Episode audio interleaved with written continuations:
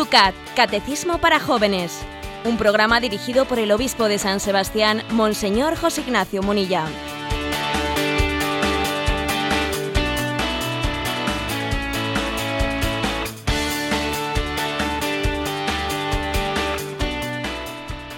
Muy buenos días a todos los amigos del UCAT. Estamos una mañana más en este espacio dedicado al catecismo de los jóvenes, al catecismo que su santidad el Papa nos regaló a todos en la Jornada Mundial de la Juventud y que nosotros todas las mañanas, con la ayuda del obispo de San Sebastián, desgranamos aquí en Radio María. Una mañana en la cual, pues hoy para variar en San Sebastián lluviosa, pero con viento sur, 16 grados en estos momentos. ¿Cómo están las cosas? Por Madrid, Yolanda? En Madrid 8 grados, padre. Bueno, pues con esa diferencia, fíjate, te duplicamos, Yolanda, esta mañana, 8.16. Nos vamos nosotros también a comenzar este espacio. José Ignacio, muy buenos días. Menuda jornada más preciosa que vivimos ayer en ese instituto, en el USAN de San Sebastián. Pues sí, y, soy consciente de que cuando hacemos el programa, pues eh, fuera un poco del formato habitual y nos vamos a un instituto, pues igual la calidad de sonido no es tan buena como la que eh, cuando la hacemos un poco desde las líneas habituales de Radio María. Eh, quizás podemos mortificar un poco a los oyentes con peor calidad de emisión, pero es cierto que es un gran gozo el poder hacer el programa en directo delante de los jóvenes, eh, sin tener ningún tipo de, eh, pues yo diría, de miedo de que, ese directo pues pueda hacerle perder calidad al contenido. Me parece que no hay que tenerle miedo al encuentro directo con los jóvenes. Eh, recuerdo que los, profesores de, que estaban allí acompañando a los alumnos, alguno tenía una, algo de apuro, ¿no? De decir, bueno, a ver los chavales cómo preguntan, a ver qué tipo de preguntas. Yo, uno dice nada, no pasa nada, ¿no? No pasa nada porque me parece que el hecho de que también la Iglesia muestre que sale al paso de, de los jóvenes y de sus ocurrencias o de sus preguntas, ¿no? Yo creo que no hay que tenerle miedo al encuentro personal con ellos porque siempre es muy ¿no? Conocer el corazón real del joven al cual Jesucristo quiere darle respuesta. Estoy convencido que hasta los oyentes lo notaron. Alguna anécdota ya tuvimos cuando algún joven pues también levantó la mano, los profesores estaban a la mano a la cabeza y decían, ay, a ver, ¿por dónde sale este? ¿Por dónde sale este? Bueno, pero pasamos realmente un, momento, yo creo que muy, muy, muy, muy gozoso. Pedimos perdón a los oyentes ¿eh? por la mala calidad, pero yo creo que el esfuerzo merece la pena y sobre todo, bueno, pues un aplauso muy grande al profesorado de ese instituto por la labor que están realizando. Bueno, y también eh, por abrir las puertas del mismo a Radio María. Comenzamos un programa más. El nuestro quiere llegar a todos, a todos los jóvenes, de una fórmula o de otra. Tenemos ese podcast, el cual ellos pueden bajarse cuando quieran el programa, si no lo pueden escuchar ahora en directo, desde la página web de Radio María. Lo bajan a sus sistemas distintos y lo escuchan durante la jornada. Y a los que ahora camino del trabajo, de los estudios o en vuestras casas porque quisierais estar trabajando o estudiando, pero aquellos estés donde estés y como estés, para ti una mañana más Comienza el... Este programa que quiere ser él.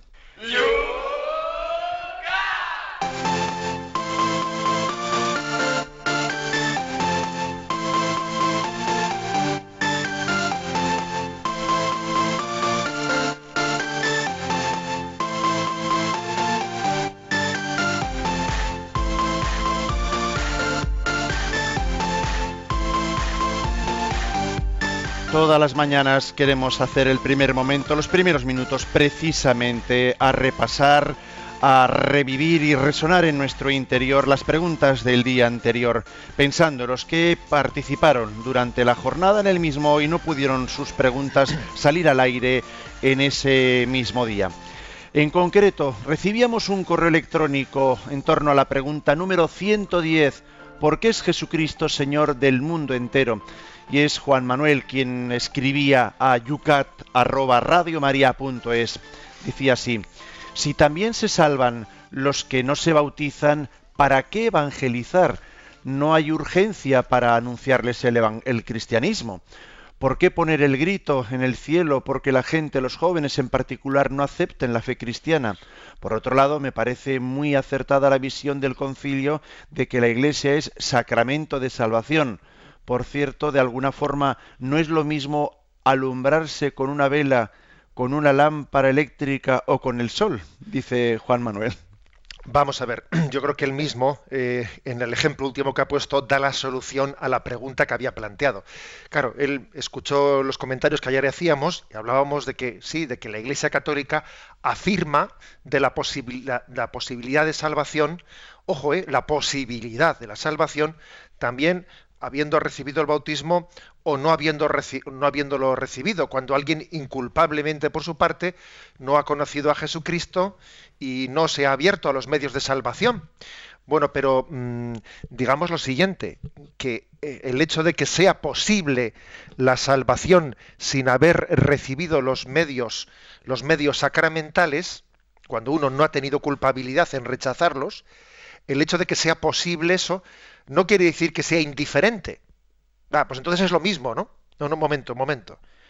Es posible recibir la salvación sin haber conocido a Jesucristo. Porque uno va a ser salvado por Jesucristo, puede ser salvado por Jesucristo, ¿no? Si es fiel a lo que ha conocido en su conciencia como la verdad revelada, pero eso no quiere decir que entonces sea lo mismo conocerle que no conocerle. Porque claro, conocer a Jesucristo nos facilita mucho el camino de la salvación.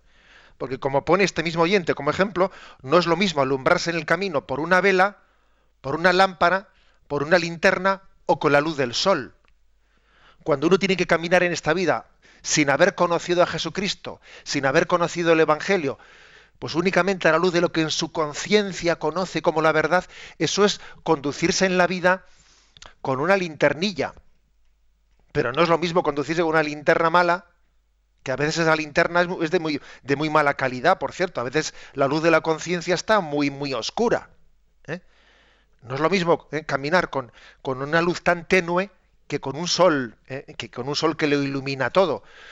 Por eso, sí, la Iglesia dice que es posible la salvación sin haber recibido los medios, los medios sacramentales. Posible, pero lógicamente es mucho más fácil ¿eh? la salvación habiendo conocido y recibido los medios de la salvación de Jesucristo. Por lo tanto, una cosa no quita la otra. ¿eh? Y, en definitiva tenemos obligación de, predicar el Evangelio, porque, porque es, fuente de salvación y facilita mucho la salvación. ¿eh? Y es verdad también que nos da una responsabilidad si lo rechazamos, pero claro, lo que no puede ser es decir, no voy a predicar la verdad porque si la predico la gente va a tener la responsabilidad de, que de, haberla podido rechazar. No, no, vamos a vivir en verdad. No, no, nos podemos salvar, ¿eh? no nos podemos salvar por la ignorancia. No, tenemos que salvarnos en referencia a la verdad. ¿eh?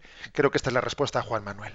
Otro correo electrónico, esta vez desde Irún, aquí cerquita. Jesús Mari dice, estuve en la Catedral de San Sebastián el día de la Inmaculada y me emocionó el ejemplo que usted utilizó en la homilía sobre el diálogo de dos gemelos en el vientre de su madre. ¿Podría usted comentarlo? Nos pide. Eh, sí, es, sencillo, ¿eh? digamos que eh, ese no, fue ninguna cosecha mía, sino que ese, ese ejemplo que utilicé pues me consta que se ha utilizado en otros programas de Radio María y si uno lo busca en Google y teclea eh, diálogo de dos gemelos, eh, de dos gemelos, eh, enseguida le, aparece. Es un ejemplo que bueno que sirve para, para iluminar lo que es nuestra duda en esta vida sobre la existencia de Dios y sobre la existencia de la vida más allá de la vida. Se plantea que una mujer embarazada, embarazada de dos gemelos, pues tiene, eh, tiene sus dos hijos en su seno, que entre ellos tienen un diálogo, ¿no? Un diálogo. Y uno le dice al otro, oye, ¿crees en la vida eterna después del nacimiento? Y el otro le dice, claro que sí, algo tiene que haber después del nacimiento. Tal vez estemos aquí porque precisamos prepararnos para lo que seremos más tarde. Bobadas, le dice el otro. ¿eh? No hay nada después del nacimiento. ¿Qué sería, si, ¿Cómo sería esa vida después de haber nacido? Le dice el otro, no lo sé exactamente, pero ciertamente yo creo que habrá más luz que aquí. Tal vez caminemos con nuestros pies y comamos con la boca. Pero eso es un absurdo. Caminar es imposible. Comer con la boca. Es totalmente ridículo. El cordón umbilical es lo que nos alimenta. ¿eh? La vida después del nacimiento es una hipótesis, una hipótesis inexistente. Y el otro le dice, bueno, en verdad yo creo que, que habrá algo. Tal vez sea algo diferente a lo que estamos habituados aquí. Pues nadie vino de allí a contárnoslo. El parto termina con la vida. Y el otro le dice, bueno, yo no sé exactamente cómo será después del nacimiento, pero yo creo que veremos a mamá y que ella cuidará de nosotros. Y le dice, mamá, ¿tú crees en mamá? ¿Y dónde, supuesta, ¿Y dónde supuestamente está ella? ¿Dónde está? ¿Dónde? le dice el otro. Alrededor nuestro, en ella vivimos, nos movemos, existimos en ella. Y el otro le dice, yo no creo ninguna mamá, yo nunca he visto ninguna mamá. ¿eh? Y dice, bueno, es cierto que no la hemos visto nunca, pero a veces cuando estamos en silencio podemos oírla cantando o sentimos que ella acaricia nuestro mundo. Bueno, ese ejemplo de ese diálogo entre los dos gemelos creo que es un buen ejemplo, ¿no? Para iluminar esa lucha que tiene el hombre en esta vida por abrirse a, la, a la esperanza de la vida eterna que nos espera. En el punto siguiente del, del Yucat de ayer, el número 111, ¿qué pasará cuando el mundo llegue a su fin? En Facebook, desde Cádiz, María Antonia nos escribe, algunos textos de la Biblia hablan del fin del mundo con imágenes que dan mucho miedo, terremotos, grandes catástrofes, etcétera, pero en otros se nos dice que la fe vence al miedo. ¿Qué actitud tiene que tener un creyente ante estos sentimientos encontrados? En la escritura podemos encontrar eh, un pasaje que dice, nadie sabe ni el día ni la hora, la muerte vendrá como un ladrón. si supiésemos a qué hora viene el ladrón, estaríamos esperando su llegada, pero claro, nadie sabe cuándo va a llegar el ladrón. O sea, a veces se le pinta la muerte como un ladrón. Por eso parece que se le pinta mal. ¿eh? Pero también hay imágenes en la Sagrada Escritura en las que se dice, Estamos esperando la llegada del esposo y las vírgenes necias y las vírgenes sensatas, las vírgenes necias se durmieron y las sensatas estaban esperando al esposo con la lámpara encendida, esperando su llegada. Y cuando él llegó, estaban esperándole. Y entonces entraron con él al banquete de bodas. O sea que la muerte es qué es? ¿La muerte es un ladrón? ¿O la muerte es nuestra esposa? Es el desposorio. El desposorio con el momento del desposorio con Dios. ¿Cómo la entendemos? ¿Como ladrón o como la puerta del desposorio? Pues es que eso depende de nosotros. ¿Mm? Alguien dijo por ahí que si no recibimos a la muerte como en la puerta del desposorio, la recibiremos como el ladrón.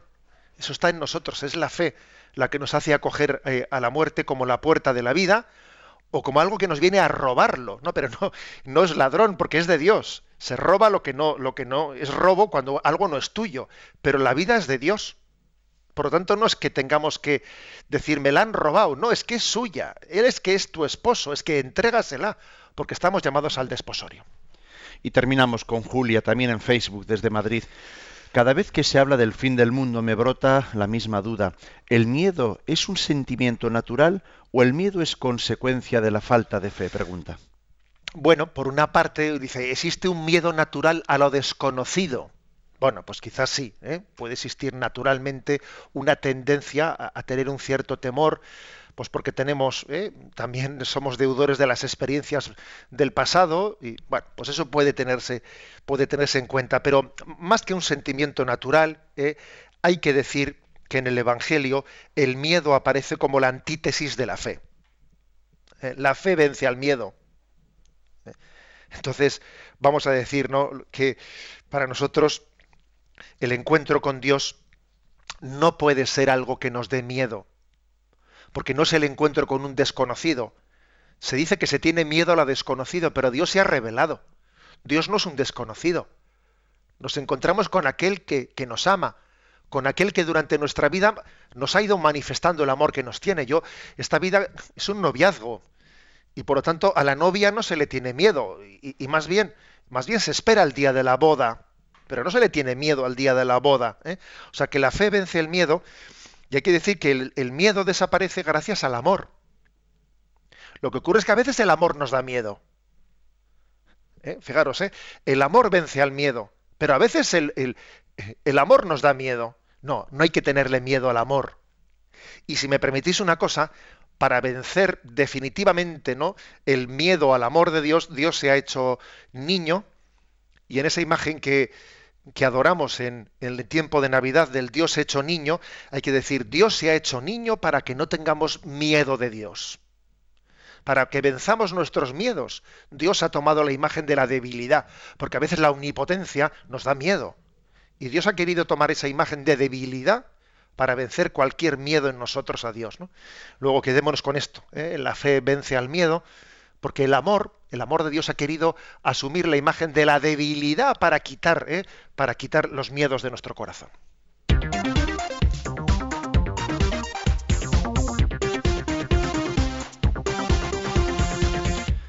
Pues sin más demora, cuando son las 8 y 16 minutos, 7 y 16 minutos para los oyentes de las Islas Canarias, vamos a comenzar con el punto, primer punto del programa de hoy.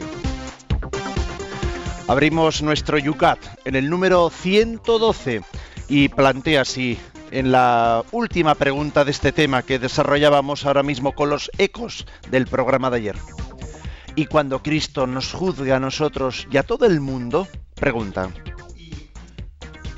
Y la respuesta es la siguiente. A quien no quiere saber nada del amor, no le puede ayudar Cristo. Se juzga a sí mismo. Como Jesús es el camino y la verdad y la vida, se mostrará en él lo que tiene consistencia ante Dios y lo que no. Según el criterio de lo que es la vida de Jesús, saldrá a la luz la verdad completa de todos los hombres, de todas las cosas y de todos los pensamientos y acontecimientos. Bueno, pues eh, termina la parte referida a Jesucristo, aquí en el Yucat, cuando dice Cristo vendrá como juez de vivos y muertos. ¿Y qué será ¿no? ese juicio de Cristo? Mm, es, forma parte, ¿eh? forma parte de la, de la fe católica hablar de Cristo como juez. Quizás la, la, imagen del juez eh, no nos resulte especialmente simpática, ¿eh? porque, nosotros proyectamos nuestra experiencia y como hemos visto que los jueces pues, tienen mucha subjetividad, ¿eh? pues y que además los jueces se contradicen y se recurre al Tribunal Supremo, Superior y el Supremo y el Constitucional y entre ellos se contradicen y dicen, no, vaya objetividad de justicia, ¿no? A veces el término juez eh, nos puede, nos puede, lo podemos unir a, un sinónimo de arbitrariedad humana, ¿eh? o falta de independencia del orden judicial. Por otra parte, también a veces no, me gusta ser juzgado, no me gusta. ¿eh? O sea, es decir, sentimos que sentimos que estamos, mm, eh, que nuestra libertad está siendo puesta en cuestión. También como se ha hecho un dogma, ¿no? Se ha hecho un absoluto de la libertad. Si alguien me va a juzgar, entonces no soy plenamente libre. Bueno, existen ¿no? una, una, serie de resistencias en nuestra cultura que pueden hacer antipática ¿eh? la, palabra, la palabra juez. Pero vamos a ver, ¿eh? hay que decir que cuando hablamos de Jesucristo como juez, en Jesucristo los atributos que le damos eh, se unifican. Decir que Cristo es pastor, médico, juez, padre, hermano, o sea, todos esos atributos hay que sumarlos ¿eh? y hay que purificarlos, cada uno de ellos, de las connotaciones que, que, en nuestra cultura tienen. Ahora, por lo tanto, purificando el concepto de juez de, las connotaciones pues eh, no santas, digamos, ¿no? o no puras que tiene nosotros. ¿Qué significa el término juez? Bueno, significa que Dios nos ha dado una, una libertad y que la libertad es un don que conlleva una responsabilidad. la, estatua de, eso lo decía Víctor Frank, ¿eh? El famoso creador de la escuela de la logoterapia. ¿eh? Él decía, la estatua de la libertad en la costa este de Estados Unidos hay que, hay que compensarla con, o complementarla con la estatua de la responsabilidad en la costa oeste. Es que no hay libertad sin responsabilidad. Es que Dios nos ha llamado. Y entonces el hombre responde. O sea, el hombre no es el autor último de la verdad, sino que responde a esa verdad última que está en Dios. Decir que Cristo vendrá como juez de al final de los tiempos quiere decir que el mal y el bien no son lo mismo. Que el mal y el bien no son lo mismo. y que el bien tendrá la última palabra. Lo que no puede ser es que nos quejemos, que nos quejemos de que en esta vida pues parece que a veces triunfa el mal y luego también nos quejemos de que Cristo venga como juez. Oiga, no se queje de las dos cosas, que es imposible quejarse de las dos. Si usted lamenta ¿no? que a veces en este mundo el, el mal triunfe, entonces acoja el juicio de Dios como el triunfo de la verdad. El mal no tiene la última palabra. ¿Mm? Por eso decir que Cristo es juez es decir, en primer lugar, el mal no tiene la última palabra. La última palabra la tiene, la tiene el bien, la tiene la verdad, que es precisamente Dios es el bien y Dios es la verdad. Bien, ese es un primer aspecto importante para entender qué significa que Cristo es juez. El mal no tiene la última palabra. Su llegada pondrá al descubierto la realidad, ¿eh? que a veces aquí en este mundo se oculta. Y hay mucho trigo escondido en la cizaña y mucha cizaña escondida en el trigo. Y a veces en esta vida cuesta distinguir el bien del mal. O nos autoengañamos nosotros mismos o nos queremos engañar. ¿eh? Porque no hay más, ¿eh? No, hay, no hay peor ciego que el que no quiere ver.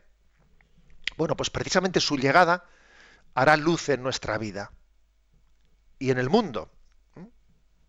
Por eso nosotros decimos, no, eh, Maranatá, ven Señor Jesús, ilumina, ¿eh?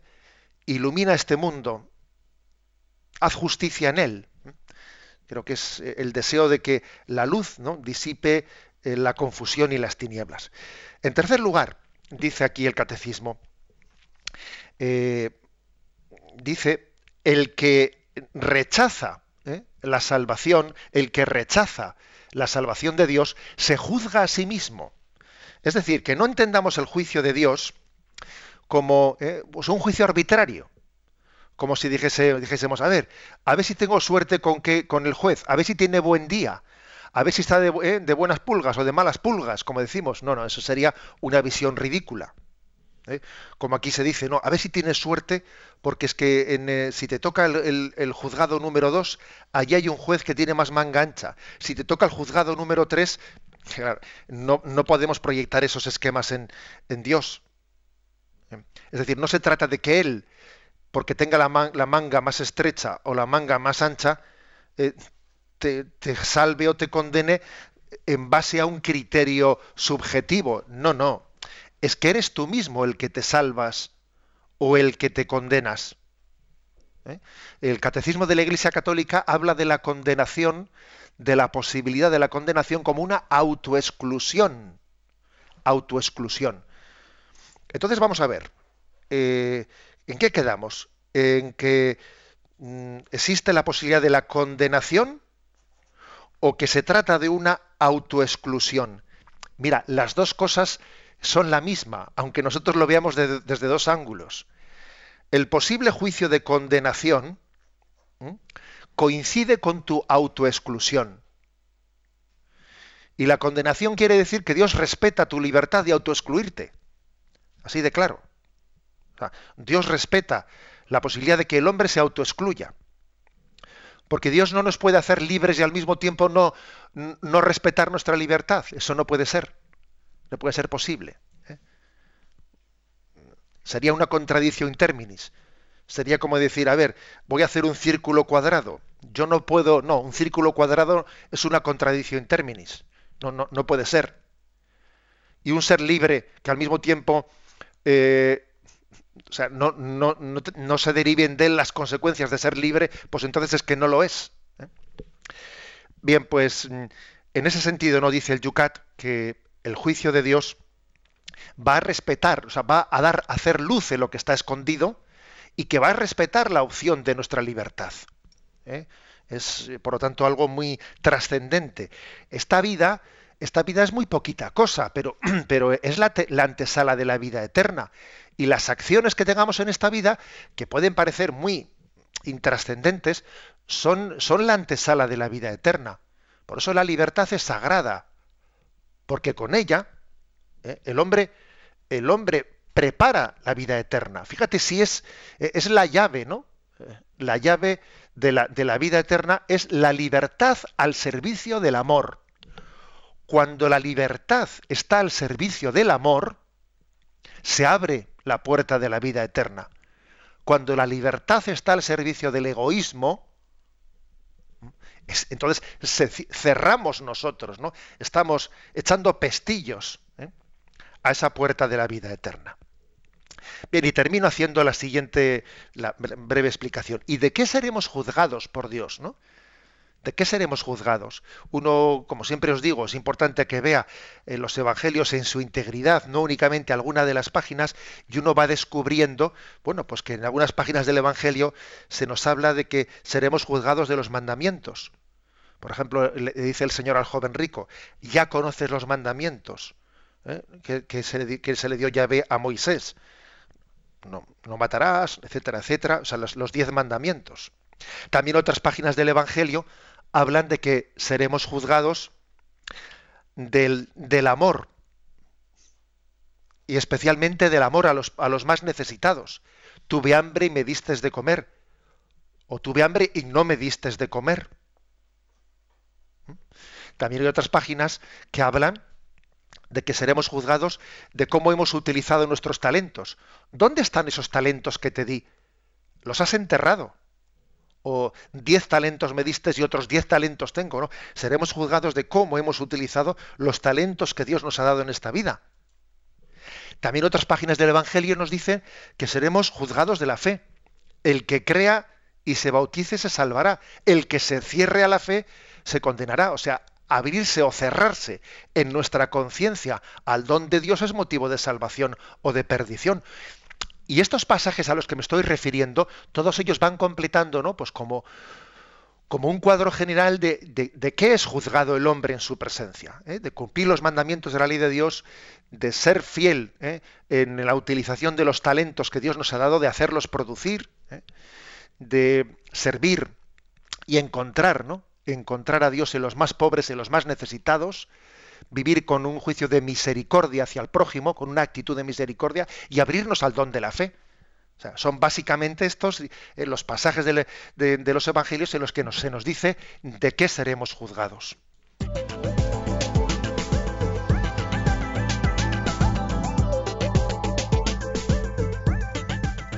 Es el momento de vuestra participación en el Yucat, en este programa de Radio María, donde damos las respuestas a vuestras preguntas. Lo podéis hacer como todos los días a través del Twitter, por ejemplo, en el planteando, citando arroba obispo munilla. Podéis hacer vuestras preguntas. Acaba de tuitear José Ignacio, una de nuestras oyentes, la siguiente frase que acaba de escuchar. La fe vence al miedo donde hay fe no hay miedo.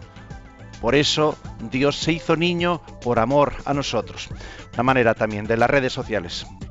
Pasar las frases, aquellas, una manera de evangelizar ese sexto continente. Ayer el Papa también envió su nueva, su segunda fase de tweets en la red social. Sabéis también que lo podéis hacer en las preguntas que estáis planteando en la página Yucat Radio María. Y siempre también para todos tenemos el teléfono abierto en el cual podéis hacer vuestras preguntas. Para participar en directo, 91 153 8550. 91 153 8550. Hacemos nosotros nuestro descanso musical y continuamos ahora mismo. Dejaré mi tierra por ti, dejaré mis campos y me iré lejos de aquí. Cruzaré llorando el jardín y entre tus recuerdos partiré lejos de aquí.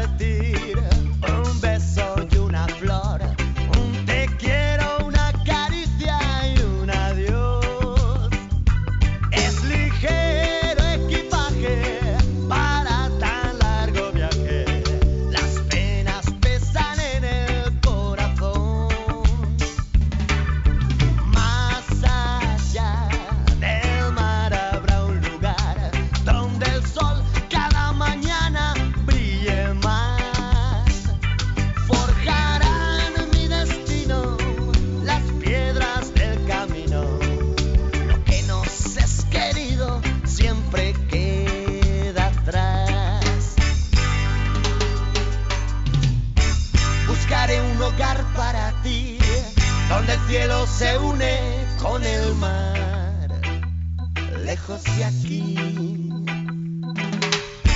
Con mis manos y con tu amor, lograr encontrar otra ilusión, lejos de aquí. De día viviré pensando en tus sonrisas. De noche las estrellas me acompañarán.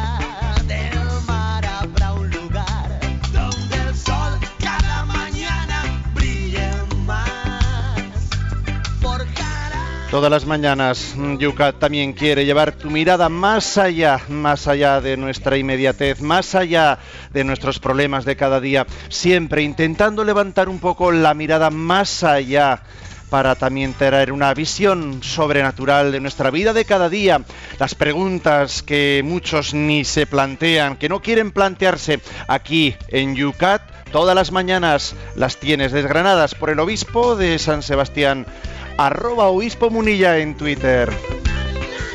José Ignacio, para poder realizar este programa necesitamos, y estamos en plena campaña, necesitamos la ayuda de todos, todos los oyentes, de los tuiteros, de, los de Facebook, todos los oyentes de la FM. Tenemos que comprometerles en la nueva evangelización. Hay que comprar nuevas frecuencias que hagan que el Yucat resuene a más y más jóvenes. Pues sí, la verdad es que creo que, no- que nosotros, en nuestro caso concreto, eh, tenemos que decir, eh, la familia de Radio María nos necesita a todos. Radio María es un milagro y la libertad que tiene para evangelizar, eh, pues tiene una condición, que es que nosotros eh, mantengamos esta radio. Si esta radio necesitase de publicidad, de intereses comerciales eh, para poder hacer lo que hace, os aseguro que no tendríamos la libertad de predicar la palabra de Dios como lo estamos predicando. Eso, eso que nos quede claro. O sea, respondemos no a un interés económico, respondemos a ese mandato de Jesucristo y por lo tanto requerimos también, es necesario, se requiere que la libertad sea sostenida por los oyentes. ¿eh? Os, animamos a que en esta campaña de Navidad eh, respondamos, seamos generosos y Radio María pueda seguir adelante con este milagro diario. ¿eh? 8 y 33 minutos, 7 y 33 en las Islas Canarias. Comenzamos a atender vuestros planteamientos, vuestras preguntas. Y ya que hablábamos de los tuiteros, vamos a comenzar con Twitter. Ahí está, vamos a ver, Marian nos dice desde Granada. Dice, de los pecados que ya nos hemos confesado y no se han vuelto a repetir, ¿seremos juzgados? Pregunta Marian. No, ¿eh? yo creo que la respuesta es un no solemne, ¿eh? un no solemne, es decir, Como decía aquel, no hija, no. no hija, no. ¿eh? Es decir, tenemos que decirlo además con, con la boca bien, no con la boca, ¿no? Con una, un no solemne que tiene detrás de él la confianza plena en la misericordia de Dios. No tenemos que dudar de la misericordia de Dios. ¿eh? A veces cuando nos entran dudas de decir, a ver, yo sí eh, tuve determinados pecados, me arrepentí de ellos, los confesé, pero claro, mm, y no me vendrá de nuevo. Vamos a ver, eh, lo que está puesto en manos de Dios, no tenemos derecho a, eh, a dudar de la misericordia de Dios. Cuando Dios perdona, no es que olvide, es que nuestro pasado deja de existir en su presencia. Ante Dios, el pecado perdonado del hombre ha dejado de existir, cosa que a veces, fijaros bien, a nosotros nos cuesta mucho más que a Dios, ¿eh? infinitamente más. ¿eh? Nos cuesta, entre comillas, perdonarnos, incluso aun, aun cuando eh, Dios nos haya perdonado, aun cuando por la fe sé que Dios me ha perdonado, me cuesta perdonarme. ¿Y eso por qué? Bueno, pues porque yo no tengo un amor como el de Dios, así de claro. Como me, como me, cuesta tener, ¿no? O sea, como no, no alcanzo ese amor infinito de misericordia, nos cuesta mucho más el autoperdón. Bien, pero la, la clave está en que nosotros vivamos de la fe y no del sentimiento que hay, que es que me viene un recuerdo del pasado que me de alguna manera me revuelven, ¿eh? me revuelve las entrañas. No tenemos que dejar que los sentimientos ¿eh? o la, emotividad por los recuerdos del pasado nos roben lo que sabemos por la fe. Y por la fe sabemos que el perdón de Dios nos ha hecho criaturas nuevas. Luego, ojito, hay que estar muy atentos a que a veces las melancolías, eh, los sentimientos emotivos del pasado, eh, pues nos estén quitando el gozo del momento, el gozo que nos da la fe de sabernos perdonados. Comenta en Facebook Pablo Arias de Valencia, dice, ayer hablé con una familia algo muy parecido. A ella le dijeron que Dios no existe, que si cree en Él. Esto le sentó muy mal.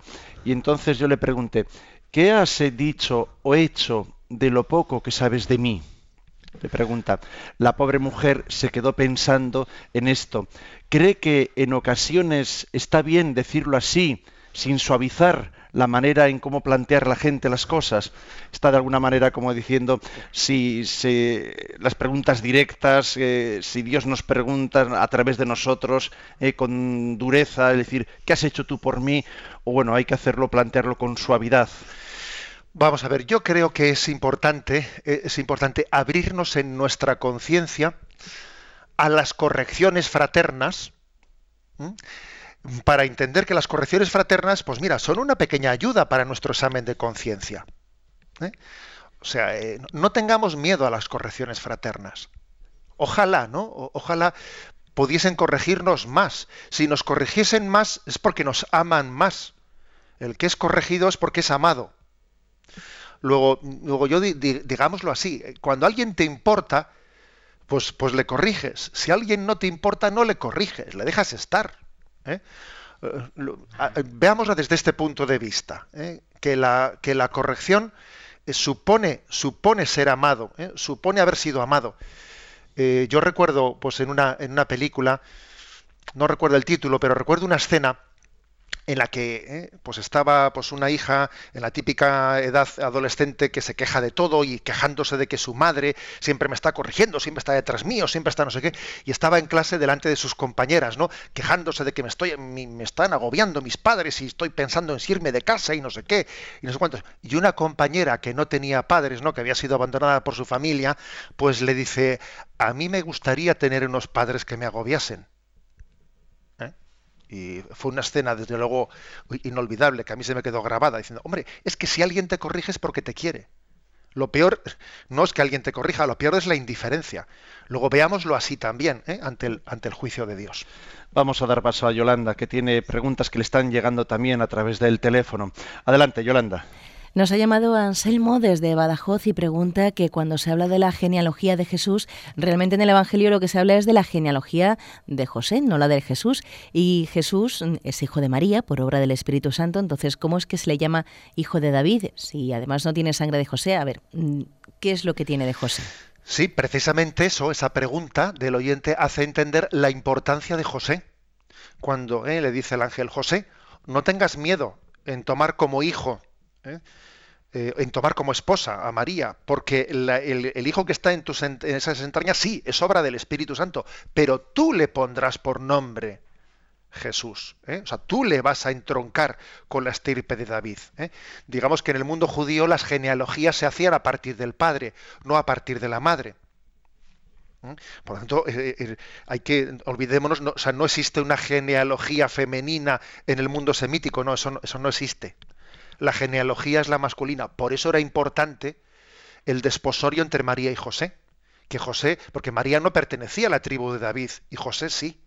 ¿eh? O sea, que entendámoslo, entendámoslo de, esa, de, esa, manera. Por cierto, el otro día leí un comentario que me llamó la atención y es que en esa genealogía de Jesús eh, aparecen ahí cuatro mujeres, cuatro mujeres, aparte de María. Aparecen cuatro mujeres. Y las cuatro mujeres están envueltas, cuando uno ve sus nombres en la historia de la salvación, tienen pues, pues, pasajes muy turbios. ¿no? Una está eh, envuelta en una historia de asesinato, otra en una historia de prostitución, en una historia eh, de incesto, eh, etcétera. O sea, las cuatro mujeres que están en la genealogía de Jesús, de, cuyos nombres se mentan, quiero decir, ¿no? Están envueltas en esos, en esos, en esas historias tan turbias, ¿no?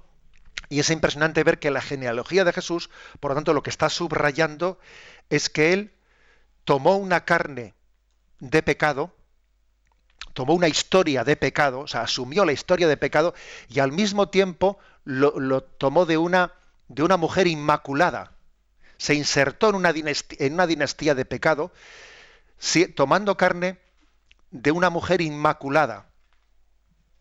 Esta, es el contraste, ¿no? Como Jesús en el río Jordán, el hombre justo que se, se mezcla de pecadores para ser bautizado en el río, en el río Jordán. ¿eh? Es, es, ciertamente impresionante lo que significa ¿no? esa, es, esa genealogía de Jesucristo, que a nosotros nos parece un poco aburrida. ¿eh?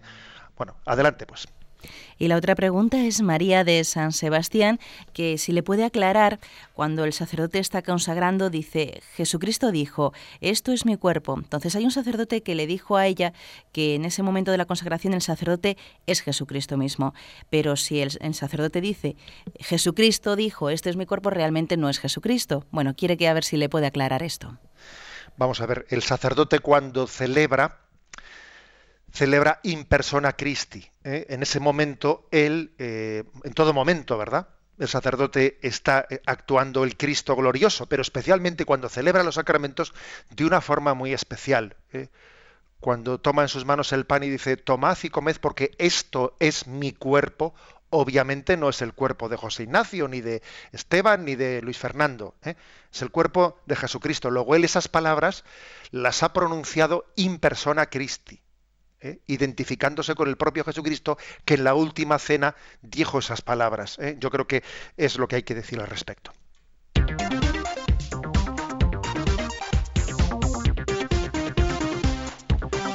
Continuamos con el Yucat, segunda parte y el último punto del día de hoy, que además con el cual Estamos, saben que el Yucat tiene cuatro partes. La primera, lo que creemos. La segunda, cómo celebramos los misterios. La tercera, cómo obedecemos la vida de Cristo, cómo obtenemos la vida de Cristo. Y la cuarta, cómo debemos de orar. Bueno, pues vamos con el punto que cierra la primera parte. Creo en el Espíritu Santo. Pues bien, esta es la respuesta que se da. ¿eh? Capítulo tercero, creo en el Espíritu Santo. Eh, la primera pregunta es, ¿qué quiere decir creo en el Espíritu Santo? Creer en el Espíritu Santo es adorarle como Dios igual, como Dios igual que al Padre y al Hijo. Quiere decir creer que el Espíritu Santo viene a nuestro corazón para que como hijos de Dios conozcamos a nuestro Padre del cielo.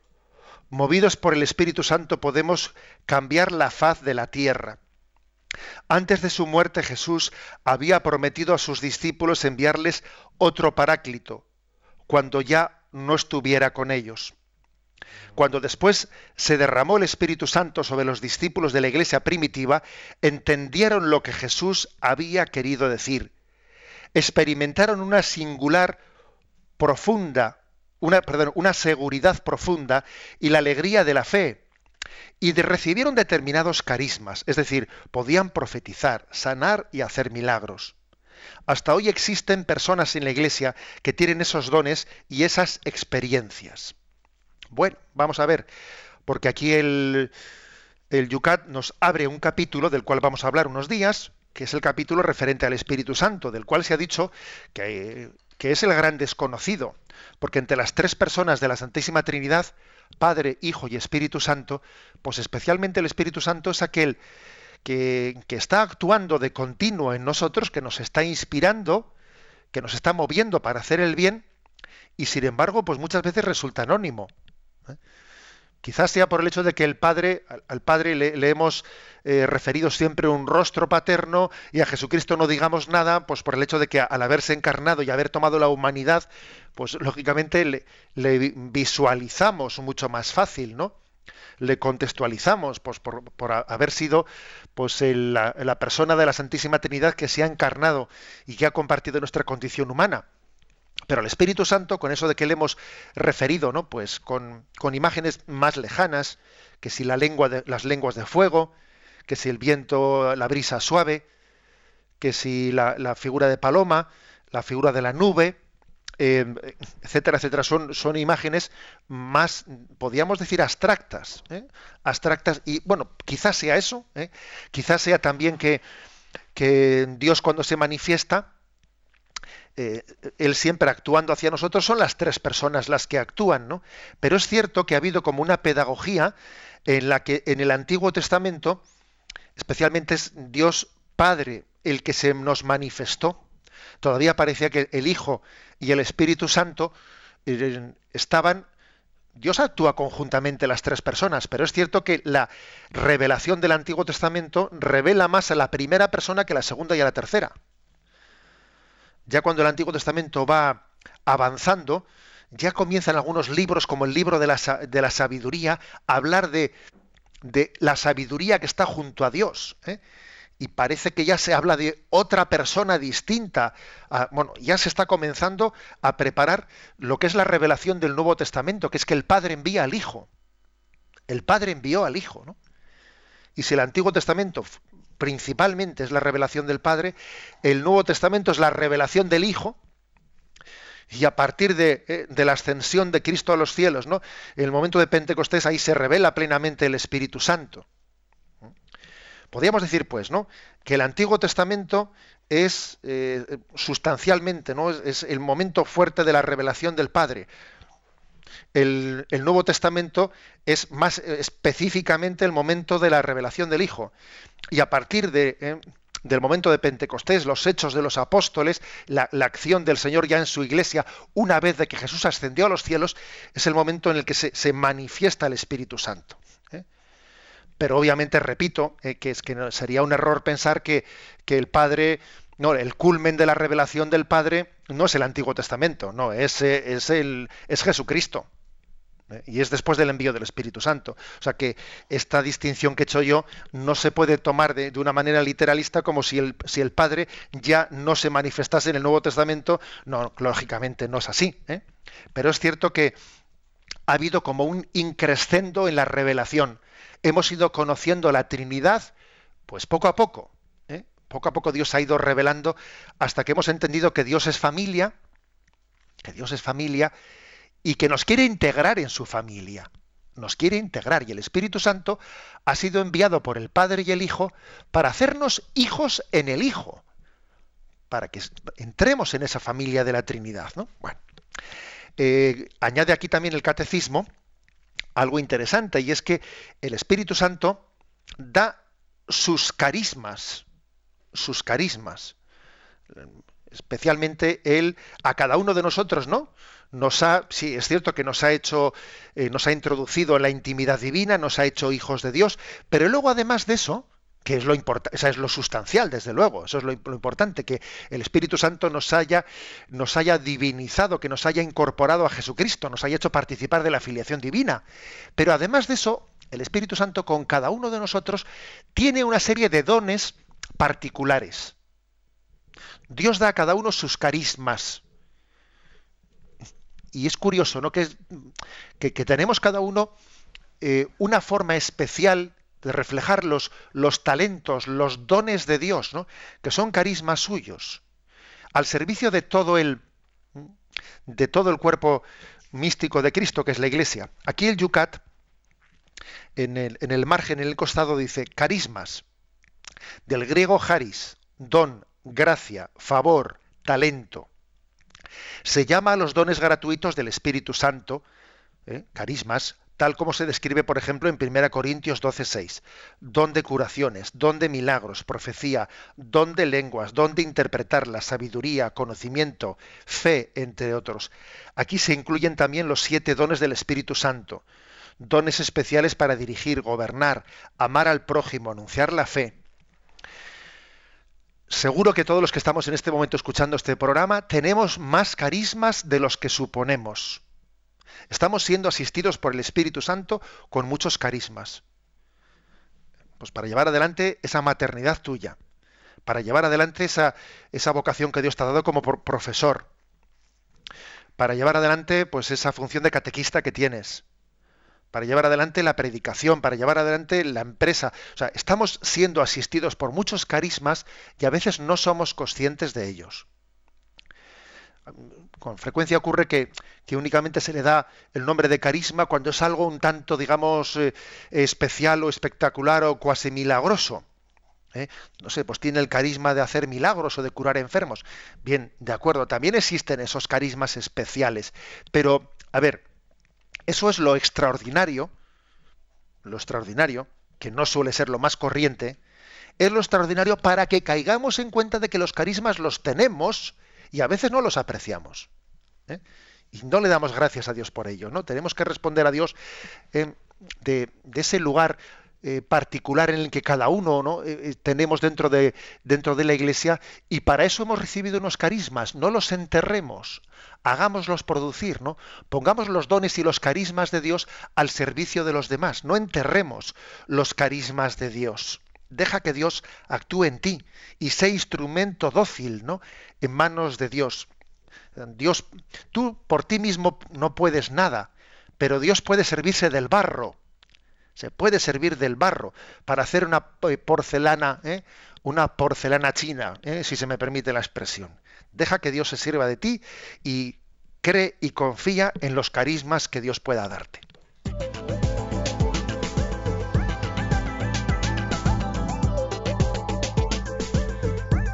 En esta recta final del programa vamos a plantear las preguntas que en torno a este punto al Espíritu Santo están surgiendo. Ya sabéis, la fórmula la puedes hacer a través de las redes sociales, también del correo electrónico yucat.radiomaria.es y también de ese teléfono de Radio María. José Ignacio, nos dice Marisa en Facebook en torno a esta pregunta. Hay que señalar que los grupos del movimiento católico de la renovación carismática hacen mucho hincapié en la acción del Espíritu Santo. Hemos de amar a Dios sobre todas las cosas y por tanto al Espíritu Santo, a la persona menos conocida de la Santísima Trinidad. Pero ¿cómo puedo amarla yo? Pregunta. Bueno, pues yo diría teniendo, teniendo intimidad, ¿eh? o sea, teniendo intimidad y teniendo relación personal. Yo creo que al Espíritu Santo se, se le puede, se le debe de invocar especialmente como, como el inspirador, el que nos inspira, el que nos sostiene, el que inhabita en nosotros. ¿eh? Creo que son las formas principales ¿no?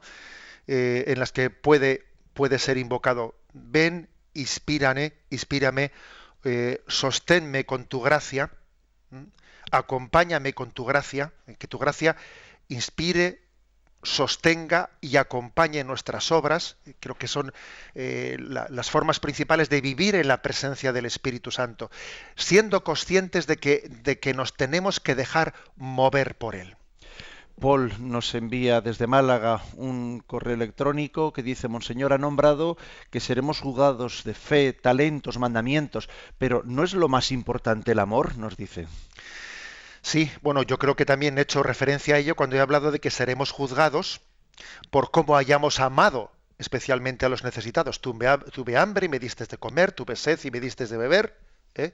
O sea, lógicamente ahí está incluido el amor. Y también cuando he dicho que seremos juzgados de los diez mandamientos, bueno, el primer mandamiento es amarás a Dios sobre todas las cosas y el segundo, en el que se resume los demás, amarás al prójimo como a ti mismo. ¿eh? O sea que lógicamente ese mandamiento del amor está incluido ¿eh? tanto en los diez mandamientos de la ley de Dios como en ese eh, amar a Dios amarle en los pobres y descubrirle los pobres. Por cierto, aprovecho esta pregunta para, porque también por mi correo electrónico otro oyente, un amigo sacerdote, me ha, hecho la siguiente pregunta, ¿no? Dice, igual sería bueno que aclarases lo siguiente. Igual que he dicho yo eso de que la condenación, la, hipotética condenación ¿eh? en el juicio final, mm, la condenación por parte de Dios, en el fondo coincide con la autoexclusión del hombre. O sea, es decir, ¿qué pasa? ¿Que Dios condena o que el hombre se autoexcluye. Es que las dos cosas coinciden. Bien, ¿se podría decir lo mismo de la salvación? Es decir, la salvación de Dios es, eh, en el fondo, el juicio de que Dios te salva. Eso coincide con que yo, yo mismo me salvo a mí mismo, o sea, yo mismo soy el que me abro. No, no es lo mismo. No, no cabe hacer ese paralelismo. ¿eh? Porque así como si, si me condeno soy yo el que me condeno, si me salvo no soy yo el que me salvo sino es Dios el que me salva, porque la salvación está totalmente por encima de mis, eh, de mis cualidades y de mis posibilidades. La salvación es un don que no es proporcional con mis obras, es infinitamente superior. ¿eh? Por eso, así como se puede hablar de autocondenación o autoexclusión de la salvación, no se puede hablar de autosalvación, ¿no? Eso sería una, ¿eh? un paralelismo que no se puede establecer. Tenemos tiempo para más, pero vamos a plantear los puntos para el programa de mañana, José Ignacio. Bien, vamos a decir los siguientes puntos. El 114, ¿qué papel tiene el Espíritu Santo en la vida de Jesús? Y el 115, ¿bajo qué nombres y símbolos se muestra el Espíritu Santo? Nos valdrán de ayuda para irnos preparando en esta recta final también de la Navidad. Terminamos con la bendición. La bendición de Dios Todopoderoso, Padre, Hijo y Espíritu Santo, descienda sobre vosotros. Alabado sea Jesucristo.